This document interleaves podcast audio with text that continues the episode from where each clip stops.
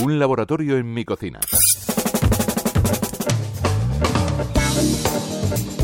Hoy vamos a hablar de un ingrediente culinario que tiene la capacidad de perfumar, de dar sabor, colorear nuestras mejillas e incluso acelerar nuestro corazón. ¿Saben de qué hablamos? Quédense, porque nos vamos a sumergir en un mundo apasionante de la mano de toda una experta. Anilú Cigüeñas, bienvenida. Hola Esther, muchas gracias.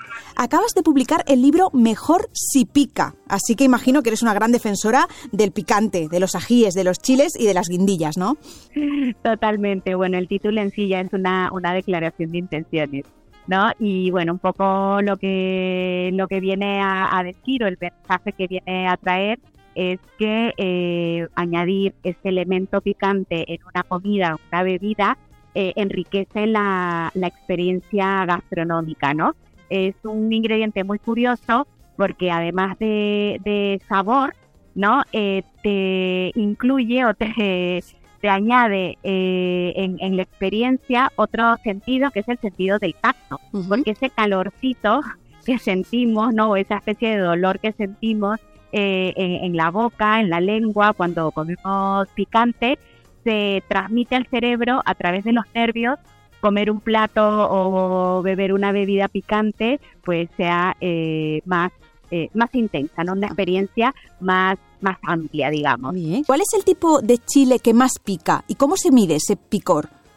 Bueno, la verdad que cada vez eh, crean más variedades. Quizás ya he perdido hasta eh, no la brújula de ahora cuál es el que pica más porque se lo sigue intentando, ¿no? Pero el Navajo Dokia, Carolina Reaper, digamos de los que puedas encontrar comercialmente, pues serían los que están en ese extremo de, del nivel de picante, ¿no? Ajá, bien. Y, el nivel de picante eh, se mide a través de, bueno, hay varias, hay varios eh, métodos, varias técnicas. La más popular es la escala de Scoville, eh, bueno, es una técnica que se inventó hace bastante tiempo, que consistía en diluir, eh, bueno, pues chile o un ají eh, en, agua con azúcar y cuanto más agua, ¿no? Y azúcar necesitaba, pues mayor era la escala.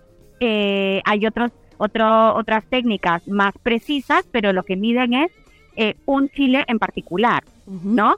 no puedes hablar de que los jalapeños pican esto y ya está, sino que las condiciones climatológicas, las condiciones de cultivo, eh, el propio riego que reciba la planta, todo eso va a alterar el nivel de picante. Entonces, lo que yo cuento en el libro es que la mejor técnica para saber cuánto pica eh, un chile es sacando la lengua, ¿no? Sin miedo, probar y ver más o menos, calibrar, ok, esto, eh, bueno, pues igual es un poco extremo y existen técnicas para quitar un poquito ese exceso de picante para que lo puedas utilizar en tu comida y que sea agradable, no que no se robe el protagonismo y que sea un elemento más en un paisaje, ¿no? Que es un plato en el que hay aromas, hay sabores, hay texturas y también le puedes aportar ese nuevo elemento que es el picante. Vale.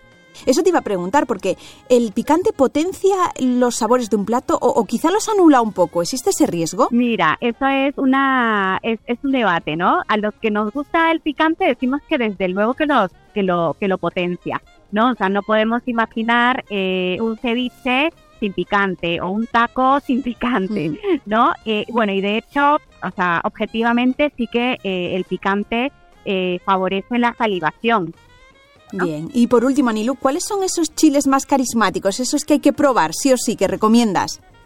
Bueno, yo aquí voy a tirar un poquito para casa, porque soy peruana, y bueno, para mí uno de los chiles más, o uno de los ajíes más peculiares y más únicos, que son como un poquito reemplazables, que son, que son muy, muy particulares. Eh, para mí sería el ají amarillo, que es el, el ají, bueno, eh, realmente es de color anaranjado, pero le llamamos amarillo.